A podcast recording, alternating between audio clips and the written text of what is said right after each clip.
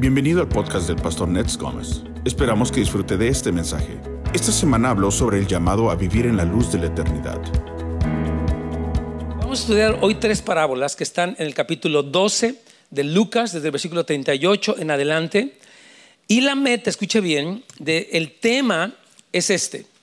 Es el llamado a tomar decisiones en la vida para estar preparados para presentarnos delante del Señor. Yo quiero decirle, usted cada día está más cerca de encontrarse con el Señor. Ya sea porque Él regrese o porque le toque irse de aquí. Yo quiero decir, nos vamos a morir todos. no sé si es buena o mala noticia, pero esta noticia es real. Nos vamos a morir, hermanos. Y nos vamos a encontrar con el Señor. Entonces la pregunta es si estamos preparados para este encuentro y el Señor quiere que tú estés preparado. Él es un buen padre. Él dice, yo quiero que tú estés preparado para lo que va a pasar en el mundo y para encontrarte conmigo. Amén. Ahora, en estas tres parábolas hay un elemento común. Jesús se describe como el Hijo del Hombre. Este término bíblico, refiriéndose a Jesús, habla de que Cristo va a regresar a reinar en todas las naciones. Es el regreso inminente del Señor y Él va a gobernar con autoridad. Entonces, antes de que Jesús regrese, lo hemos hablado en el Apocalipsis y vamos a volver. ¿Cuántos quieren volver al tema de Apocalipsis? Ok, I like it. Muy bien. dice, no, ya no, pastor, ya me dio miedo. Dice, no, no, quiero saber más. Excelente. Entonces, va a haber una gran apostasía. ¿Qué, ¿Qué, va a hacer? Muchas personas se van a alejar de Dios, pero muchos otros se van a encender con fuego para Dios. Entonces la pregunta en qué, en cuál de los dos grupos vamos a quedar. Yo creo que vamos a quedar del lado correcto. Aleluya. ¿Verdad?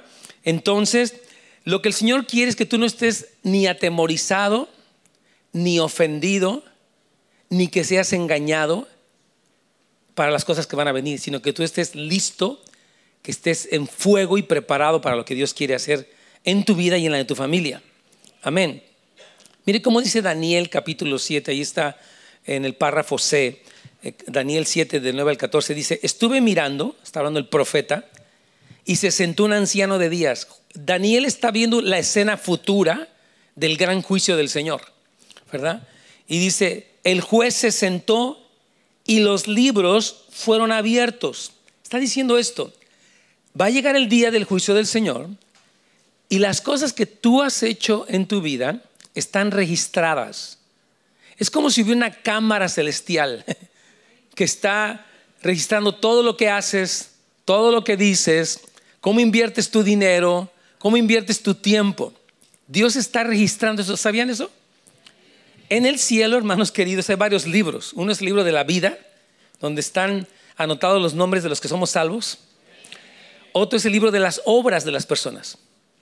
Otro es el libro de las intenciones de las personas.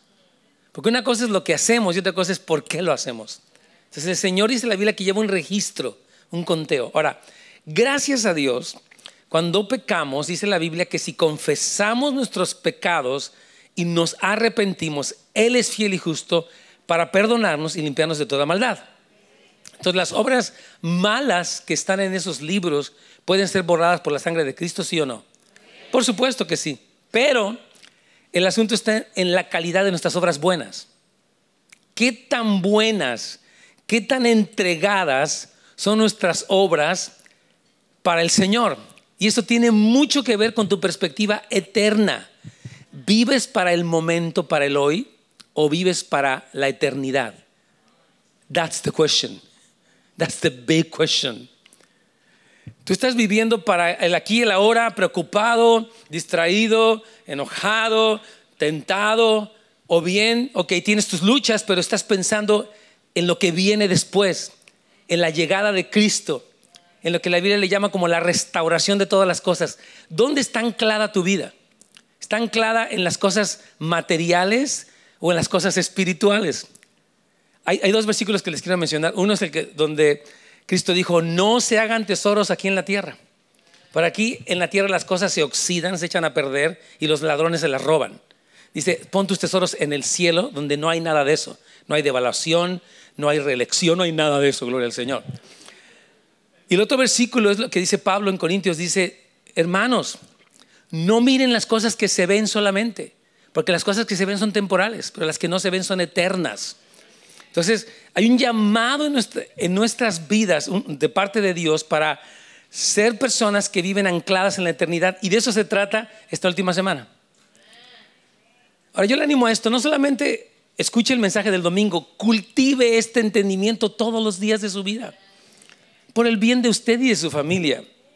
Ahora, este versículo, volviendo al pasaje de Daniel, dice, he aquí con las nubes del cielo venía uno como hijo de hombre. Está hablando de la segunda venida de Jesucristo y dice, y le fue dado dominio, gloria y reino para que todos los pueblos, naciones y lenguas le sirvieran. Entonces, estas tres parábolas que vamos a estudiar el día de hoy, estoy dando una introducción, aunque usted no lo crea, este, nos hablan de, cómo vivir para eso. Son parábolas muy sobrias, muy, muy sobrias en cuanto a, lo que el Señor va a hacer. Vamos directamente al, número romano 2 y leo el pasaje de Lucas 12 del 35 al 38. Está conmigo ahí, ¿verdad? Ok. Dice, estén ceñidos vuestros lomos, o sea, listos para la acción, y vuestras lámparas encendidas, y vosotros sed semejantes a hombres y mujeres que aguardan a que su Señor regrese de las bodas, para que cuando llegue y llame, le abran enseguida. Vamos a la página 2. Bienaventurados aquellos siervos a los cuales, cuando su Señor venga, halle velando. De cierto os digo que se ceñirá y hará que se sienten a la mesa y vendrá a servirles y aunque venga a la segunda vigilia y aunque venga a la tercera vigilia, si los hallare así, bienaventurados serán. This is good. Que voy a explicar esto porque está increíble, hay mucho material aquí. Jesús está hablando de su regreso y te da en esta primera palabra tres consejos. Dice, número uno, tú tienes que estar preparado para mi regreso. Y lo primero que haces es ceñir tus lomos. Es como ceñir tus what?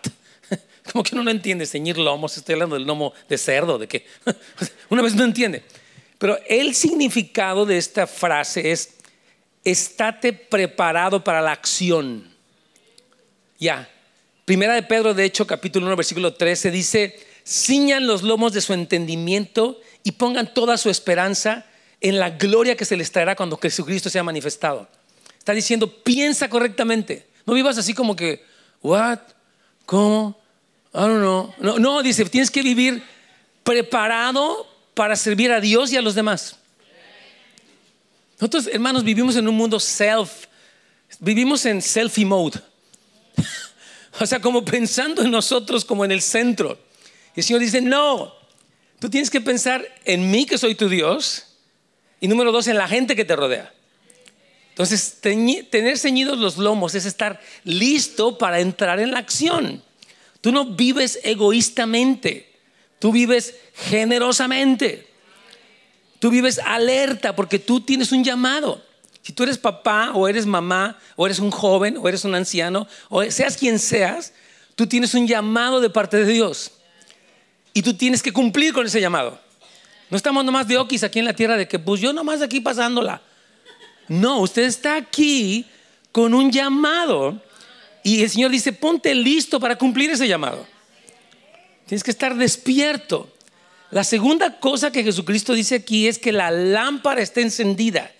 La lámpara encendida habla de dos cosas vivir a la luz de la palabra de Dios. ¿Con qué limpiará el joven su camino? Con guardar tu palabra. Lámpara es a mis pies tu palabra y lumbrera a mi camino. Ustedes saben ese versículo, yo creo que algunos de ustedes. Estamos 119.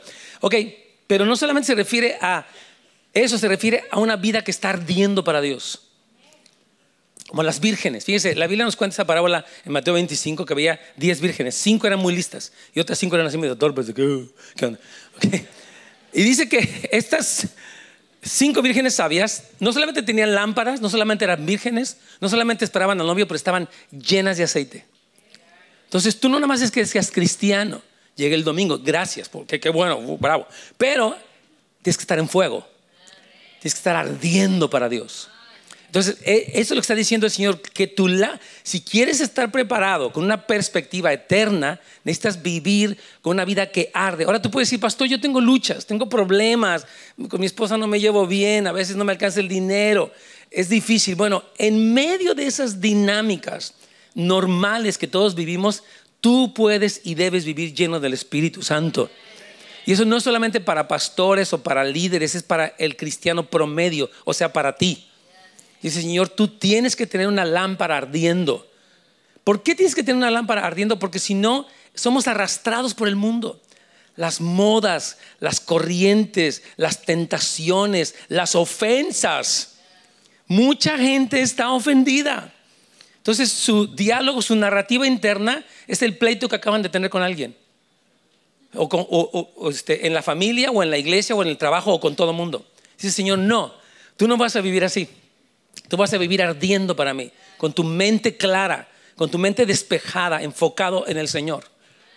La tercera cosa que el Señor recomienda para estar preparados es que nosotros aguardemos el regreso del Señor. De hecho, vamos a estudiar en la tercera parábola una cosa muy interesante, donde el Señor dice que un siervo pensó que su Señor ya no iba a venir. Pues Cristo no iba a venir, total, hombre. Ah, whatever. Dice el Señor, no. No pierdas la perspectiva del regreso inminente del Señor, porque entonces pierdes el balance, pierdes la brújula. Te, desvías, te, te, sacas de donde dice el Señor. No, tú tienes que vivir aguardando el regreso del Señor para que no seas vencido por la obscuridad que te rodea, las cosas, que hay en este mundo, tantas teorías, tantas ideas raras, tantas este, corrientes de pensamiento, problemas políticos, sociales, económicos, espirituales, morales. Dicen, no, tú tienes que vivir eh, con tu lámpara encendida y esperando el regreso de tu Señor. Ahora dice, bien interesante lo que dice esta parábola, dice, para que le abran inmediatamente. Esta parte me encanta porque dice que eh, como este siervo está alerta, está con su ropa bien puesta, no anda en chanclas, hablando espiritualmente. O no es un chancludo. Entonces, no anda mal así, anda vestido bien, anda con una lámpara encendida, está esperando al Señor y cuando Él viene dice, le abre inmediatamente. La palabra abrir inmediatamente es tener una respuesta pronta a lo que Dios dice. O sea que dice que estos siervos diligentes y vigilantes van a tener esta respuesta correcta. Ahora mi pregunta es, ¿cómo respondemos al Señor en este momento? A sus llamados, a sus advertencias, a, lo que Él nos está diciendo. Dice, este siervo prudente le va a abrir. Entonces el resultado de estar preparado es que le abriremos la puerta inmediatamente. Entonces, mire, hay dos tipos de respuesta que se narra aquí en las parábolas. Uno es el siervo malo y negligente, como que, oh, ya vino el Señor, ya sabes que la verdad tuve miedo, yo no quería broncas. Entonces yo escondí mi talento, mano. Yo la verdad estoy ocupado, ni me metas en rollos. Aquí está lo tuyo, ahí nos vemos. Dice el Señor, ah, ah. No, dice, eres un siervo malo y negligente. O sea, la palabra negligente es el que se tarda. Ah, ¿Qué vas a hacer? Luego. Te vas a enterar. Después. Me gusta, muy bonito. Pero yo después. Ese se llama negligente. Digo, no te ofendas, si eres así nomás, pues, toma la pedrada y recíbela. Ahora, la otra posición es el diligente, es la persona que es pronta. O sea, oye una palabra, tiene una invitación y dice, vamos, hay, que hacerlo. No tengo que esperar para mañana, no tengo que esperar más señales. Ya, ya tenemos suficientes señales del regreso del Señor. Ahora, lo más tremendo en esta primera parábola es las recompensas. Ahí están en el párrafo B y C. Dice, bienaventurados aquellos siervos a los cuales dice, cuando, dice su Señor, cuando venga, halle velando. Dice, wow. Dice, felices, qué padre, qué bien, qué chévere, qué cool, lo que quieras. Dice que te, que te preparaste.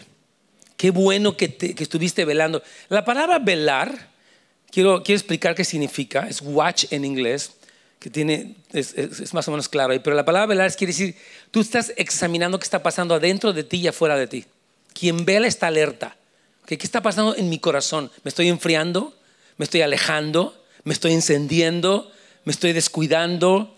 ¿Me estoy ofendiendo? El que está velando está alerta. Amén. Tú debes estar alerta de tu propio corazón. Y también es alerta de lo que está pasando afuera. No tanto en las noticias de que, ah, pues Trump cerró el gobierno y, los inmigrantes. No, o sea, está bien que te enteres de las noticias, está bien, pero ¿qué está pasando en la historia de Dios? En el regreso de Cristo, las señales de los tiempos. Eso es estar velando, es estar despiertos. La diferencia entre un sobrio y un ebrio es que el ebrio está intoxicado, no está en sus cinco sentidos. El sobrio está despierto, está alerta. Entonces dice que los que están alertas, dice bienaventurados. Amén. Y la, última parte de la, de la promesa en esta parábola es, de cierto os digo que se ceñirá, o sea, el Padre va a servirles un banquete a los fieles. En las cenas, en los eventos del milenio en su reinado, el Señor dice que va a servir a los suyos, se sentará, dice, ellos se van a sentar y Él les va a servir a ellos. Jesús promete servirte. Oh my gosh, that's a lot. Está increíble eso, amén. Él dice que te servirá. Esto es muy poderoso. Está diciendo que, mire, Cristo desde que estuvo aquí en la tierra fue así. Le encantaba servir a la gente. Siempre sirvió. La última noche se puso una toalla y empezó a lavar los pies de los discípulos. Muchachos, me encanta servirles y quiero que ustedes sean así, serviciales. Él se pone esta toalla y empieza, hasta Judas le lavó los pies. Y ese día, el día de las recompensas, Él dice, yo te voy a servir. Tú me serviste a mí, ahora me toca a mí servirte a ti. Dios ha dicho esto mucho en la casa de oración mientras estamos cantando aquí. A veces estamos cantando y esta semana nos decía, ok, guarden silencio porque el que voy a cantar voy a ser yo. Y empezó a salir un canto bien hermoso donde el Señor nos decía cosas de amor a nosotros y fue impresionante. Y dejamos dicho la música sonando y la batería empezó como a profetizar, luego el, el piano y fue tremendo. Entonces Dios, no solamente, tú como cristiano tienes que saber esto, no solamente vienes y le das a Dios cosas, también Él hace cosas por ti.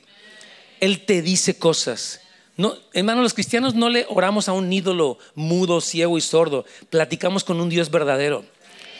Fíjate, decíamos en la semana una cosa que el Señor nos mostraba durante uno de los sets, el día jueves nos decía, no se trata de una transacción, se trata de una relación. Mucha gente tiene así, como esta relación con Dios. Ok, Dios, dame cosas, yo te doy mi diezmo y tú me das cosas y nos vemos. Dice Señor, no, no, no. It's not a transaction, it's a relationship. El Señor quiere contigo una relación, no una transacción donde, ok, tengo broncas, sácame de las broncas, te doy el diezmo y ya nos vemos. Dice el Señor, yo no soy eso. Yo soy un papá que tiene hijos e hijas. Soy un esposo apasionado por su esposa, que es la iglesia. Soy un amigo que quiero platicarte mis secretos. Ese es nuestro Dios. Y este año 2019 es el llamado a la intimidad que Dios está haciéndote a ti. ¿Llevarás tu cristianismo a un nuevo nivel o te quedarás atorado en la ofensa? Es que a mí me hirieron, me ofendieron, y a mí no me cae bien él ni ella. Y no, no vivas así. No, hermano, tú tienes que vivir en esa frescura, en esa relación creciente con el Señor, para cuando venga el tiempo difícil tú estés cantando y adorando y no en crisis. Amén. Hola el Señor. Amén. Un aplauso, Señor. Está bueno. Es muy precioso esto. Ahora mire, la segunda parábola que está ahí en el, número 3 romano es, vamos a leer Lucas 12 del 39 al 40, dice, pero sabed esto, que si supiese el padre de familia a qué hora el ladrón habría de venir, velaría ciertamente y no dejaría minar o robar su casa. Vosotros o ustedes pues también estén preparados, porque a la hora que no pensáis, el Hijo del Hombre vendrá. Observen cómo esta parábola pasa de un sirviente que es vigilante, que está alerta, a un papá que está vigilando a su familia, que está cuidando. Hombres que están aquí, ¿Qué harías si tú supieras que un ladrón va a asaltar tu casa esta noche o esta madrugada a las 3 de la mañana? ¿Qué, precauciones tomarías? ¿Llamarías a la policía? Tal vez pondrías una, una cerca de alambre, pondrías, tendrías un vato, no, sé qué harías, harías algo. Dirías, yo voy a proteger a mi familia porque no quiero que ellos sufran el daño de un ladrón que quiere robarnos la, casa. Yo, yo voy a estar preparado. El instinto protector de un papá es tremendo. Un, papá quiere proteger a los suyos porque esa es la función. De hecho, la palabra padre implica el que protege. No sobreprotege, pero el que protege. Ahora dice que en esta eh, tónica que va la parábola va de un siervo que vigila a un papá que cuida. Y básicamente la enseñanza tanto de esta parábola como de la siguiente es esto. Si no velas, tú vas a, vas a sufrir pérdidas. ¿Se entendió esto? Es decir, hay cosas que tú y yo tenemos como recompensas de parte de Dios. Y hay peligros que están ocurriendo, como es el engaño, la ofensa, todo lo que hemos hablado. Entonces dice, si tú no velas, tú pierdes eso, eso bueno. Entonces por eso tienes que velar, porque el ladrón no puede, por ejemplo, si tú estás, si eres una persona que siempre estás ofendida, estás en un enojado por algo, tú pierdes porque lo que centra tu vida es tu enojo. Estoy enojado con mi mamá, estoy enojado con el pastor, estoy enojado con mi hermana, no, tú no puedes vivir como una persona que, que estás enojada. Tú tienes que vivir como una persona que está enfocada en lo que Dios quiere hacer por ti y para ti y en ti. Entonces, como que Dios nos... E, esta parábola dice, ten cuidado porque puedes perder algo. E, esta generación no le gusta que la persona, don't push me, I mean, this is too much pressure, leave me alone. And the Lord says, I'm going to put a good pressure on you. Yeah. El Señor dice, yo, yo voy a poner un poco de presión, necesitas presión. Porque si no, si no te preparas en esta presión, la presión de no prepararte es peor. Hay una presión por prepararte. Ah, tengo que prepararme, orar, cuidarme. Ah, es difícil. Pero si no te cuidas, oh, me fue peor. Por no aceptar la primera presión, recibiste la segunda presión que era peor. Entonces dicen, no, yo te quiero animar a que tú sepas que hay, una, hay una, un riesgo de perder cosas. Esta generación tiene que saber, hermanos. Es como, por ejemplo, un joven que no estudia, no sé por qué estoy hablando de eso, pero si a alguien le llega esto, te, va a servir. Tú no estudias, no, es que I just want money, I don't like school, whatever, it's hard. Ok, si tú pierdes la etapa, por ejemplo, de, los, de lo que es la preparatoria y el colegio, o sea, high school y college y todo esto, esa etapa es crucial porque tú estás joven, te estás preparando. Si tú quieres empezar a prepararte a los 30, hazlo, pero es más complicado. Entonces tú necesitas aprovechar las etapas de tu vida, aunque sea difícil. A veces no es fácil estudiar, no es fácil trabajar, no es fácil orar, pero vale la pena que hagas un esfuerzo, porque la recompensa es buena para ti. Es bueno que hay una presión en tu vida y que la aceptes. Amén. Wow. Mire cómo dice 1 Corintios 3:15 hasta el final de la página 2. Dice, si la obra de alguno se quemare, él sufrirá pérdida. Si bien él mismo será salvo, aunque así como por fuego. Pablo está diciendo, que si no construyó bien, y este tema ya lo hemos hablado, no quiero entrar mucho en detalle, pero está hablando del sufrir pérdida. O sea que las consecuencias de no velar incluyen una pérdida de una recompensa potencial. ¿Se entiende esto? Algunos hay un yes y otros como que un, signo de interrogación, como que question mark, like, what are you talking about? Ok, lo que sucede es esto, mira, Jesús nos prometió, te voy a explicar esto, rapidito. Dios cuando te creó y te formó y te compró, tenía preparada una, una promesa y una recompensa para ti. ¿Estamos de acuerdo? De hecho, Pablo dice eso en Filipenses 3. Dice, yo quiero vivir, mi vida para alcanzar aquello para lo cual Dios me alcanzó. O sea, Dios me alcanzó y me quiere dar esto, una recompensa, quiere que yo gobierne con Él en el último tiempo. ¿Ok? Yo tengo que vivir con esta perspectiva, porque no quiero perderme lo que Él tiene preparado para mí, dice Pablo en, este Filipenses 3. Entonces, nosotros tenemos que vivir así, Señor. Yo quiero vivir para alcanzar aquello que tú quieres que yo alcance. Yo les comentaba este, a los líderes este martes una frase que quiero comentar con ustedes. ¿Se acuerdan de ese pasaje donde está Marta y María? ¿No es un famoso pasaje donde eh, María está sentada a los pies de Cristo? Después vamos a hablar de eso. Ella está ahí oyéndola. Y su hermana, Marta, le dice, Señor, ¿no te da cuidado que mi hermana esté de floja? Dile que se pare y que me ayude a servir. María estaba en un saque de onda con Jesús y con su hermana. Entonces ella tenía amor por Cristo, o sea, era una señora muy hacendosa, que yo creo que muchas de que les encanta. Tengo que dejar la casa así rechinando de limpia. Está padre eso. Pero esta hermana, Marta, tenía un problema, no sabía manejar ni su tiempo ni sus emociones. Estas dos cosas están fuera de control. Entonces ella se enoja, se molesta. Y entonces ella le habla al Señor. Señor, oye, dile a mi hermana que se pare, que floja. Entonces el Señor le dice, Marta, Marta, afanada y turbada estás con muchas cosas, pero solo una cosa es necesaria, no son los tamales que estás preparando ahorita. Bueno, no le dijo así. Dice, dice, no, dice, y María, tu hermanita, que estás criticando, ella ha escogido la buena parte y esa parte no le va a ser quitada. No que no debamos cocinar ni nada, está diciendo que la prioridad de estar en la presencia de Dios debe de ser preeminente. Ahora, cuando Jesús le habla así a María, volviendo para el punto que yo hablaba hace un momento, no, es que le regañara, estaba contendiendo para que María obtuviera lo mejor. Así es Dios con nosotros. Te dice, mira hijo, te quiero hablar así porque quiero que obtengas lo mejor. Quiero darte la mejor recompensa. Quiero premiarte eternamente, pero por eso necesitas velar y orar y estar alerta y preparado para lo que yo quiero hacer contigo y a través de ti. Amén. Vamos a la página 3. Entonces el Señor dice, sepan esto. Está diciendo, a mí cuando Jesús dice estas frases, sabed esto, me gusta, como dice, yo quiero que tú sepas esto. Quiero que tú estés enterado. No es como que algo que, que no sé, pastor, no sé eso, no entiendo. Dice el Señor, ok, quiero que lo sepas. ¿No les ha pasado que tú quieres que tu hijo sepa algo? Dijo, yo quiero que sepas esto. Le dijo, I don't know that. Okay, I want you to know this thing. Y así es Cristo. Quiero que tú sepas esto, ¿verdad? Eh, eh, eh, todo este, este peligro de las pérdidas. Quiero que sepas que puedes perder algo y no quiero que lo pierdas. ¿Cuántos quieren luchar por lo mejor para sus hijos? Así es Dios contigo. Exactamente así es Él contigo. Amén. Por eso nos habla y a veces nos da un poco fuerte. Jaloncito de orejas nos hace bien de repente. Un jalonzote. Entonces, este, este es el encargo para estar listos. La Biblia dice que la novia de Jesús va a estar lista al fin de la era. Apocalipsis 19, 7 dice, porque han llegado las bodas del Cordero y su esposa se ha preparado. Si tú eres esa novia de Cristo como hombre o mujer, como cuerpo de Cristo, somos su novia y vamos a estar preparados. Amén. Vamos a la tercera parábola para ir entrando al final de esta predicación.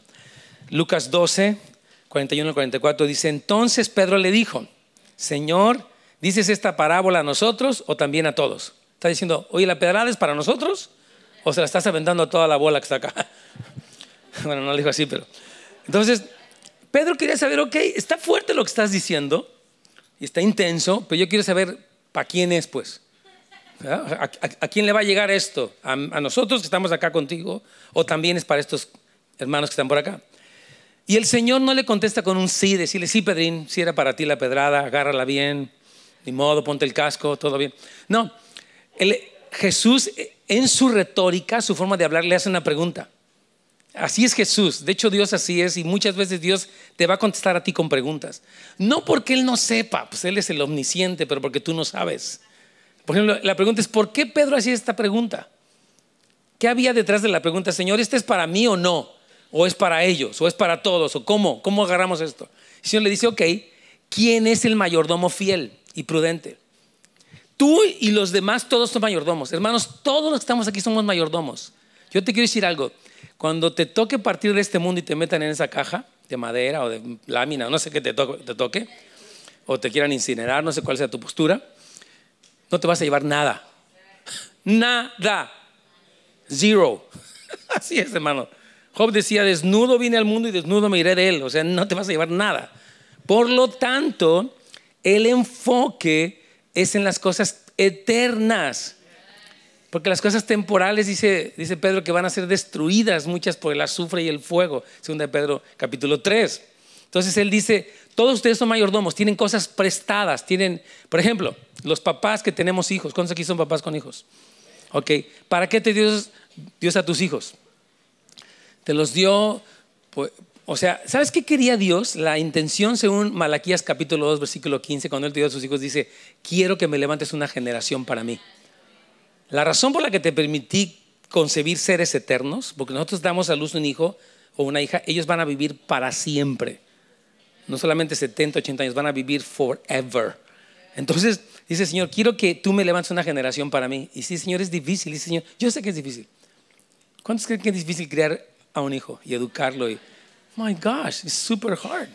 En serio, los que no tienen hijos, ay, mi papá y mi mamá, ya te va a tocar ser papá y vas a ver cómo está el rollo. Yo me acuerdo cuando yo era joven, yo criticaba a mi papá, es que mi papá, es que mi mamá, y les echaba la culpa de todo. Tú tienes la culpa, y nos encanta, ¿no? Mi mamá tiene la culpa. O mi papá, él, todo, ¿verdad? Nos fascina echarles la culpa a ellos. Pero ya que te toca estar de este lado del mostrador, te das cuenta que es un rollo ser papá. La verdad, pero Dios dice, quiero que me des un hijo para mí.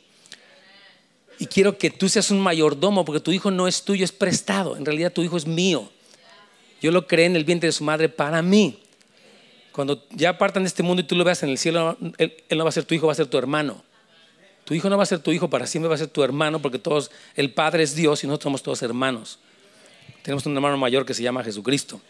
Entonces dice usted, yo te di como mayordomo, te puse a cargo de, no como dueño de. Nosotros no somos dueños de nada, la tierra es del Señor, su plenitud, el mundo y los que en él habitan. Entonces no tienes que vivir como mayordomo, Señor, me diste un tiempo de vida, me diste un talento, me diste hijos. Yo tengo que vivir como el dueño me dice porque no soy el dueño yo. Amén. Entonces dice, ¿quién es el mayordomo fiel? Y dice algo muy interesante y prudente. Prudente es como sabio, es como ubicado. Hay gente que es imprudente, ¿no? Mano, no, no te metas así, pide permiso. Ahí va la persona. hay que ser prudente, ¿verdad? pide permiso. Agarra la onda, pórtate a la altura. Entonces, ¿quién es el, el mayordomo que se porta a la altura? Amén. Ok, y dice, al cual cuando su Señor, dice, el Señor pondrá sobre su casa. Esto está increíble, está diciendo esto. Dios quiere ponerte a ti para que tú gobiernes sus asuntos en el milenio y más allá. ¿Sabías eso? Dios quiere ponernos a nosotros como administradores de las cosas celestiales. Es en serio, tú vas a ser alguien que gobiernes con Cristo para siempre. Y esta vida es tu tiempo, estás a prueba. Entonces por eso tú vives tu vida. Ok, Señor, mi vida no es nada más un 70, 80 años, no sé cuántos Dios me dé, sino es este es un entrenamiento para lo que viene después. Esa es tu vida, mi hermano. Y tú tienes que vivir entonces a la luz de esta realidad eterna. Amén. Entonces dice, les va a poner sobre su casa para que a su tiempo les dé su ración. Esto es importantísimo. Mire, toda persona que está aquí es un líder.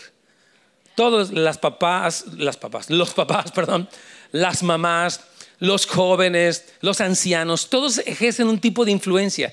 Y dice el Señor, yo te puse a ti para que tú dieras alimento, para que tú dieras ánimo, para que tú edificaras a los demás. Un mal líder, y lo vamos a ver en la segunda parte de, esta parábola, es una persona que abusa de su posición. Usa su posición de líder para que los sirvan, para enseñorearse, para ser cruel o para ser demasiado rígido y para desquitarse. Mire, Cristo dijo, el que quiera ser mayor entre ustedes, hágase como el que más sirve. Si tú eres el líder de tu casa, entonces tú eres el que más sirves. Eres útil, eres proactivo, eres generoso, eres desprendido, eres dador de ti mismo. Eso es tu llamado. Amén. Sí, hermano. Entonces dice que, que cuando este siervo dice, ha sido puesto para dar ración. Yo como pastor fui, fui puesto aquí por la gracia de Dios no tengo nada para haberme ganado nada esto, es la gracia de Dios, para que yo en la gracia del Señor los alimente a ustedes con el alimento de Dios. Esa es mi función, yo estoy aquí para eso. Entonces, si yo fallara a mi papel, Dios tiene un reclamo en contra mía. Pero así pasa a tu nivel y al nivel de cada uno de nosotros. Todos somos mayordomos que estamos dando alimento, el alimento de Dios. Ahora que presentaron a estos papás, aquí con sus bebés, ellos tienen, son mayordomos de esta pequeña para darle un alimento espiritual, ánimo espiritual, vida de Dios a esta niña, que va a crecer en un mundo que hay todo lo que hay. Entonces, el mayordomo hace su función. Y aquí viene lo más increíble, dice, bienaventurado, versículo 43, aquel siervo, otra vez, lo repite casi lo que dijo en la primera parábola, al cual cuando su Señor venga le haya haciendo así, en verdad os digo que le pondrá sobre qué? Todos sus bienes. El Señor dice, yo voy a recompensar a ustedes eternamente en mi reino celestial y terrenal. Y ustedes necesitan tener una perspectiva eterna, hermanos. Por eso e, este pequeño devocional junto con toda la Biblia nos perfilan a eso. Ok, voy a entender dónde estoy. Ya entendí quién soy, ahora quiero entender dónde estoy. Casi, casi es lo que estamos haciendo en estas semanas del devocional. ¿A dónde voy? ¿Quién soy? o sea, y, a dónde voy? Perdón. O sea, ¿quién soy? ¿cuál es mi llamado? ¿Cuál es mi función? ¿Quién soy y a dónde voy? esto ha sido nuestra intención en este devocional y es lo que Dios quiere para todos nosotros. Entonces, vamos rápidamente a la página número 4, a la parte de arriba. Porque vamos a ver qué le pasó al siervo que se descuidó. Dice aquí, esta es la conclusión de tres parábolas. Es, un poco fuerte, así que prepárese porque se pone un poco intenso, pero no se raje. Lucas 12 dice, 45-48 dice, mas si aquel siervo dijere, mi Señor tarda en venir. Observa esto. Este servidor, no dueño, empieza a perder su perspectiva eterna. Ya Dios ni vino, que es que iba a venir. Ya pasaron 20 siglos, yo no veo nada.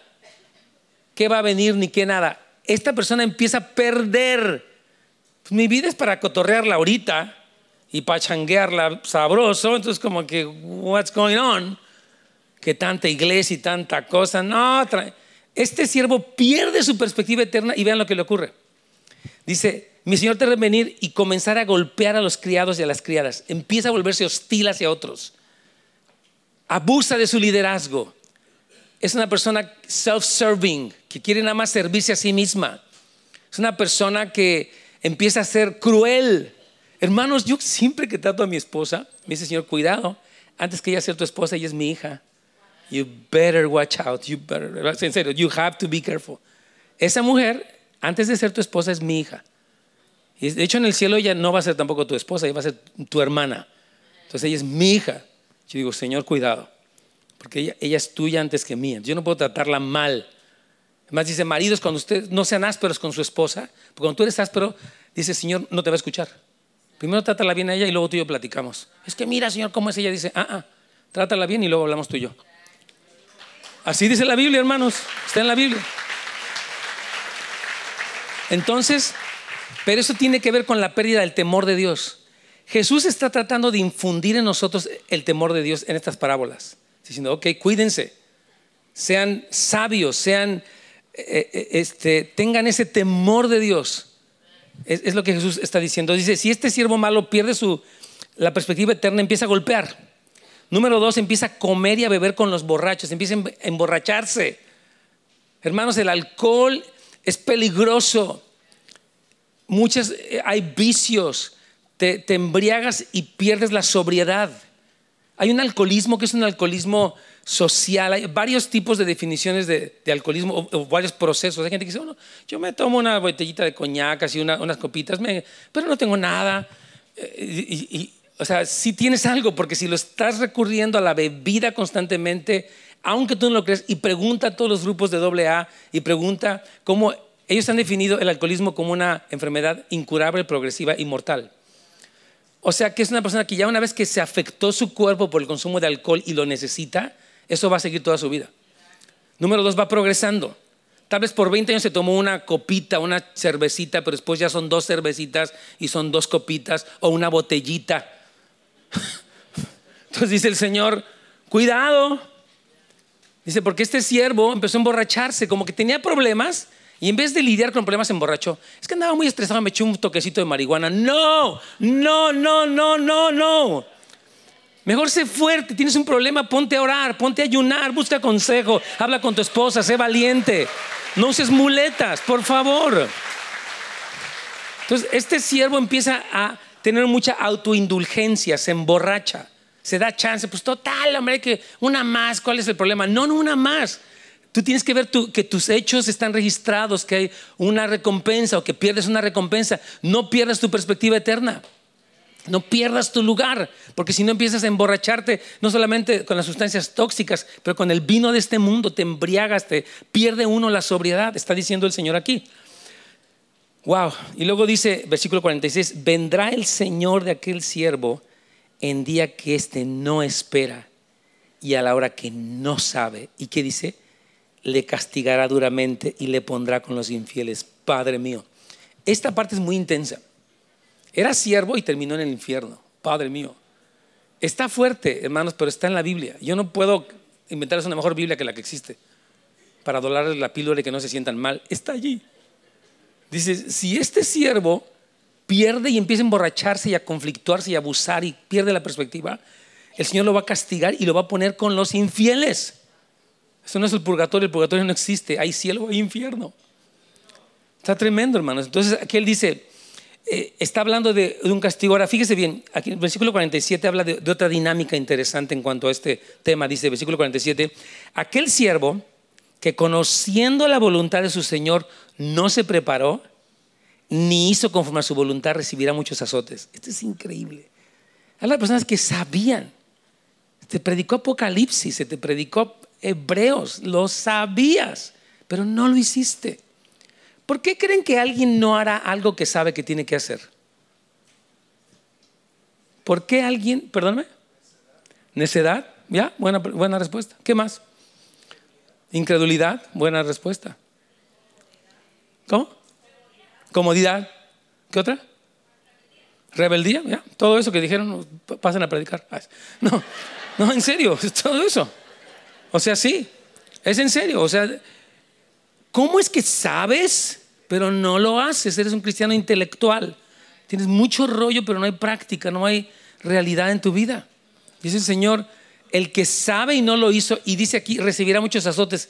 Aquí lo que está explicando es que va a llevar muchas consecuencias por su ignorancia voluntaria, por, su, por ser renuente. Lo sabías. Pues sí sabía, hombre, tanto que hablaron de eso. Cada domingo era lo mismo. Pero no le hiciste nada. Como, está como ese pastor que predicó cada semana el mismo mensaje. Y me dijeron, bueno, chance, no sé si ya sepan esa historia, si no se va a contar. Un pastor que llegó un domingo y predicó un mensaje. Entonces ya la siguiente semana llegó y predicó. Y la gente le gustó mucho. ¡Wow, bravo! Entonces se presenta la semana que viene y predica el mismo mensaje. Dicen, tal vez se le olvidó, quería repasarlo. Llega la semana, tercer, tercera semana, mismo mensaje. Dicen, ok, pastor, ¿qué onda? ¿Tiene algún problema de memoria o qué onda? Y otra vez, el cuarto semana, y entonces dicen, oiga, pastor, ya tenemos una duda. ¿Qué, por qué predicó el mismo? Dice, pues hasta que no lo viva no voy a cambiar de tema. wow. Yo no quiero usar la misma técnica, hermanos. Ayúdanos, Señor. Ok. Entonces dice aquí, eh, aquí viene algo tremendo. Más el que sin conocerla, que, sin conocer que la voluntad de Dios hizo cosas dignas de azotes, dice, será azotado poco. Yo pienso que esto se refiere a lo siguiente, oiga bien. Cuando una persona sabe y no lo hace, hay consecuencias, hay golpes de la vida. Van a haber golpes en el último tiempo porque aunque supo, no lo hizo o tal vez no supo tanto, pero de todas maneras le tocó, porque hay consecuencias. Nosotros tenemos, mira, nosotros vivimos en una sociedad que no quiere darle consecuencias a nadie. Haces algo malo y quieres que, que no te pase nada. Me pase el alto y que no me den multa, que no me pase nada y si no me enojo, me traumo, me revelo. No, tú haces algo malo, no vas a trabajar y no te pagan. Y está perfectamente bien. Es que me sentí mal y que me paguen. No, pues siéntete bien y párate y trabaja. Es que vivimos en una sociedad que todo quiere que se, que se excuse. No, es que hoy me dolía la uña, me dolía el pelo. Dios mío, párate y hazlo. Porque tenemos mucho pretexto y la sociedad a veces recompensa eso. Entonces, no, hermanos, cuando el Señor dice no lo haces y vas a recibir consecuencias. Es que no sabía muy bien, pues hubiera sabido. Porque dice que el que sin saberla hizo cosas dignas de azotes, le van a tocar menos, pero le van a tocar azotes. Y termina con una conclusión tremenda del versículo 48. Estoy terminando. Más el que sin conocerla, ¿conocerla qué? La voluntad de Dios, gracias. O sea, dice, será todo poco. Ok, dice, porque todo aquel, voy a la parte final del versículo 48, a quien se haya dado mucho, ¿qué dice? Mucho se le demandará. Y al que mucho se le haya confiado, ¿qué dice? Más. E, este versículo es muy sobrio, dice lo siguiente. Está expresando esto. Nosotros vivimos, escuche bien, en un momento que, que se nos ha dado muchísimo. Tenemos prédicas, libros, Biblias, eh, retiros de sanidad interior, mentores, grupos de amistad, cursos para padres, cursos para todo. Y a veces se nos da tanta, y tenemos libertad, venimos a la iglesia, no nos persiguen. Hermanos, vivimos en los países más libres del mundo para poder recibir la mayor cantidad de información y de enseñanza, administración, liberación, y a veces ni así cambiamos. Entonces dice, Señor, que te di mucho, te voy a exigir mucho porque bastante se te dio. En la conclusión de esta parábola es diciendo Señor, ustedes tienen que saber que el privilegio que ustedes tienen les, amerita una responsabilidad, porque se te dio muchísimo. cientos de veces, oportunidad tras oportunidad, palabras, libros, programas de televisión, de radio, de YouTube y de todo lo demás.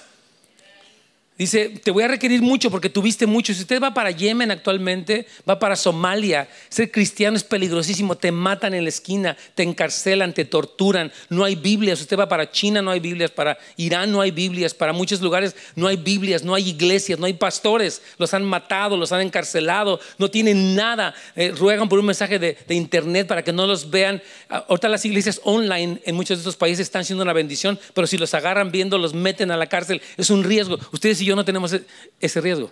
Entonces, si yo venimos o no venimos, no vine un mes, ya me presenté, ahora ya viene, ya me voy, me estoy durmiendo. o sea, y no pasa nada, pero, pero es un. Es, o sea, a los que muchos se nos ha dado, muchos se nos va a demandar. Por eso es importante que reaccionemos y despertemos. Vamos a ponernos de pie y vamos a orar para que los líderes pasen tantito. Amén. Un aplauso al Señor. Gracias, Señor, en el nombre de Cristo. Amén. Vamos a, tomar un tiempo para responder a esta palabra, por favor. Vamos a tomar un pequeño tiempo para poder, así, gracias, hijo. Este, para poder orar por ustedes y para poder uh, recibir lo que Dios nos está diciendo. Y un poquito vamos a, a comentar como líderes algunos de los desafíos que podemos tener. Señor, te damos muchísimas gracias en esta mañana por el mensaje de Jesucristo en Lucas capítulo 12 eh, preparándonos para esta tercera semana de consagración que toda la iglesia como familia estamos haciendo, Señor. Padre, danos la fe, danos la gracia para no solamente oír esto, sino para recibirlo, Señor.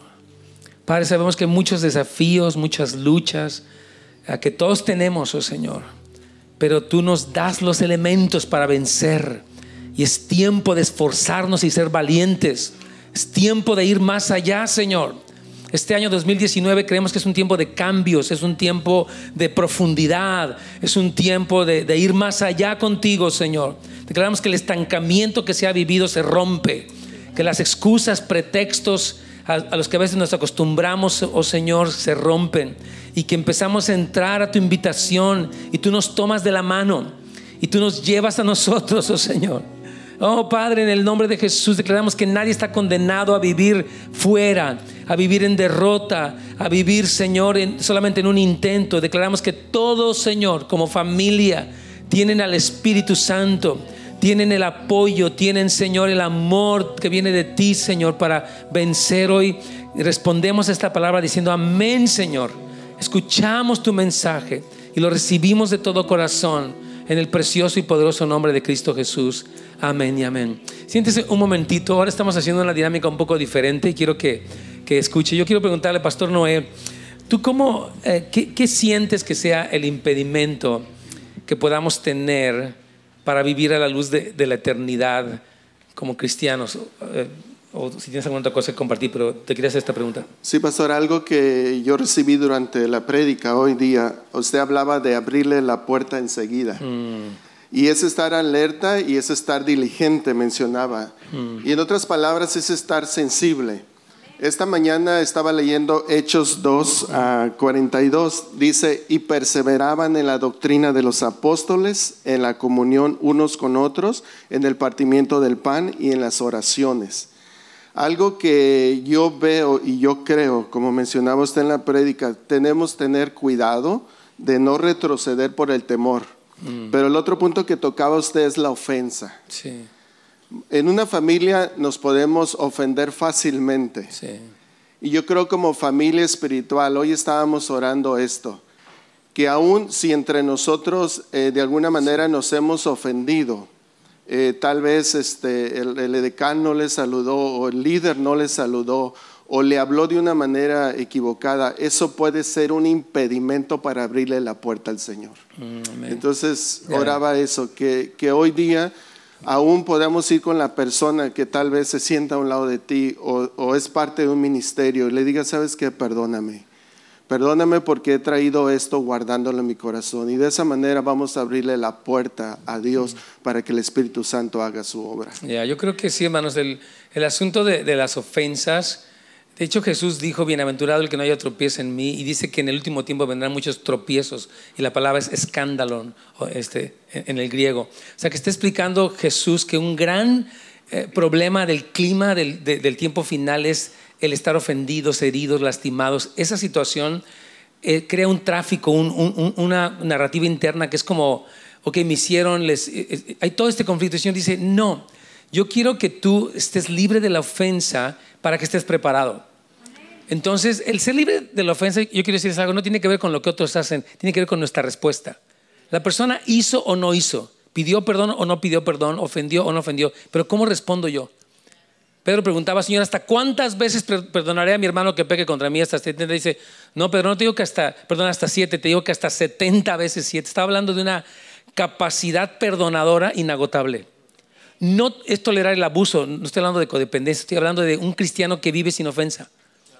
Que, cuando recibe una ofensa es consciente, no, está la negación, pero perdona. Y ese perdonar y ese no vivir enojado nos hace estar sobrios, como decíamos, prudentes. Entonces yo, yo les animo, hermanos, que lo platiquen con su familia, en el grupo este, de amistad que ustedes vayan, o si vienen para CIAR, que vengan y que digan, Señor, yo quiero lidiar con el problema de la amargura, porque eso me puede ser pues, algo que, que me limite en mi progreso y en estar preparado para tu regreso. Eh, Walter, por favor.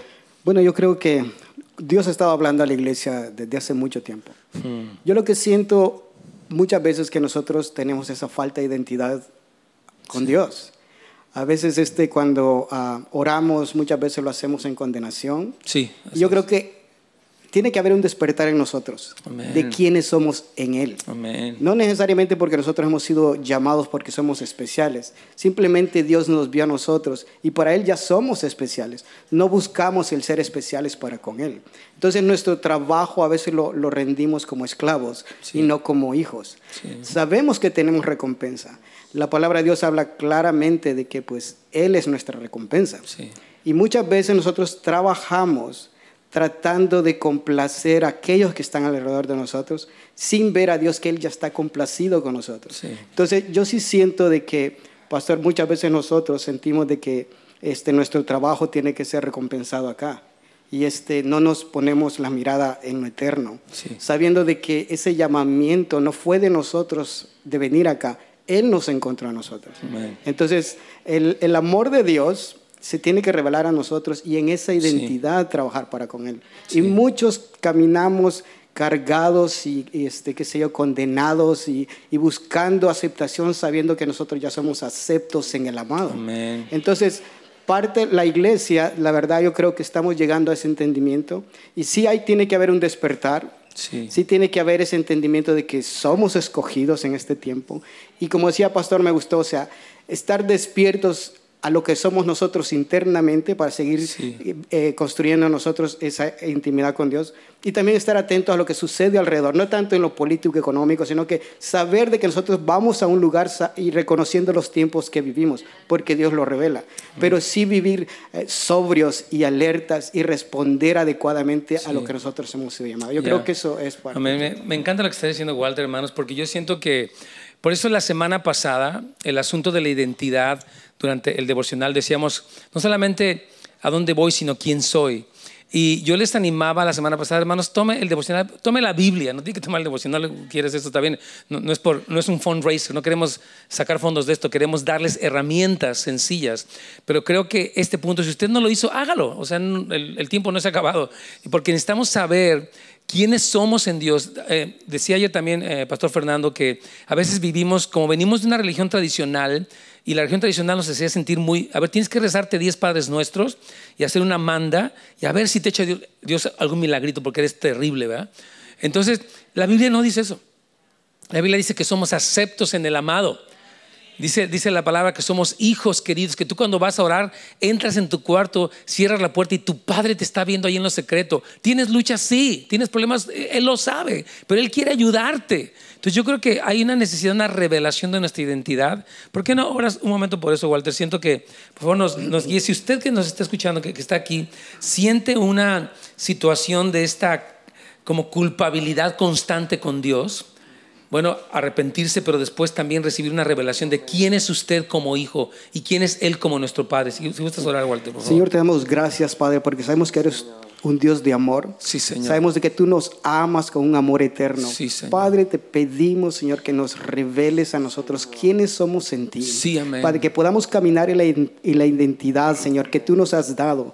Padre, así como Jesucristo fue amado por ti y Él nos amó de acuerdo al amor tuyo, Padre, que nosotros también nos amemos los Sí, unos a los otros y que podamos, Señor, hacer lo, lo que es tu voluntad en este tiempo. Sí, Danos entendimiento.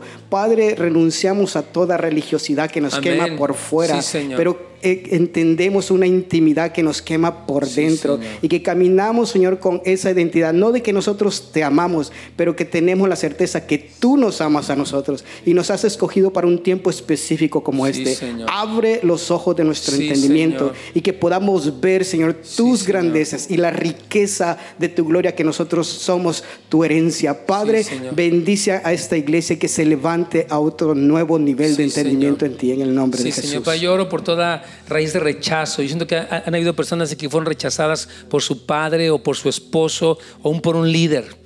Padre, hoy de- de- dese- desechamos toda esta ofensa de un rechazo.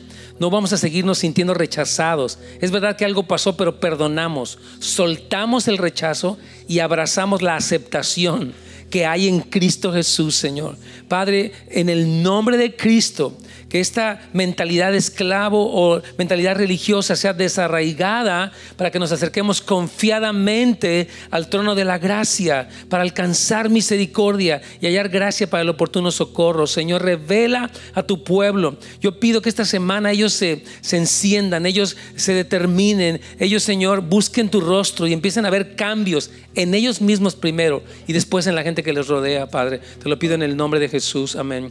Carlos, no sé si quieres añadir algo más. Sí, solo Estamos- breve, algo que ah, tú decías, algo bien interesante, ¿no? Y tenemos que vivir a la expectativa de la eternidad, Sí. ¿verdad? Y tenemos que tener en cuenta, eh, hemos vivido tal vez con la expectativa de lo terrenal, esto lo mencionaba durante el mensaje de ahora, ¿verdad? Pero me encantaba el devocional de este día también, donde decía que aún en nuestra lucha, en nuestra debilidad, aún en buscar nuestra santidad realmente, a Dios le encanta eso. Nuestro sí débil, Dios está ahí, o sea, aún así Él nos desea y tenemos que apropiarnos de, de- de sus promesas. La palabra de Dios dice que Él ha depositado sobre cada uno una medida de fe.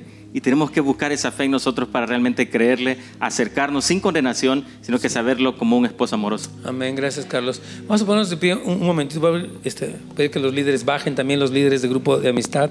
Y vamos a hacer algo, hermanos queridos. Mire, si usted sintió que alguna palabra que hablamos el día de hoy tocó su corazón y quiere oración, queremos servirlos con eso.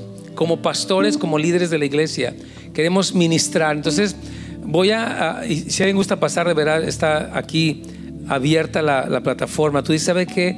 Yo sí necesito ayuda, yo quiero esto, yo les pido ayuda, tengo esta lucha. Una persona me comentaba su lucha con el alcoholismo, otro comenzaba su lucha con diferentes cosas. Y, y- estamos aquí para apoyarles, hermanos, para orar. Entonces, si usted está recibiendo este mensaje, quiere dar un paso de acercarse, hágalo físicamente, puede pasar. Voy a orar, vamos a estar ministrando un poquitito con la música baja, pero vamos a, orar y si alguien se tiene que ir también lo vamos a despedir. Padre, te damos gracias. Gracias por la palabra que tu Espíritu Santo está hablando. Señor, yo, yo oro que todo lo que tú has ministrado a la vida de tu pueblo, a la vida individual, Señor, empiece a fructificar, Señor. Empiece, Señor, a, a- a profundizar. No vamos a ser oidores olvidadizos, vamos a ser hacedores de tu palabra. Fortalece la fe de mis hermanos. Levántalos, anímalos, avívalos con el poder de tu Espíritu Santo, Señor.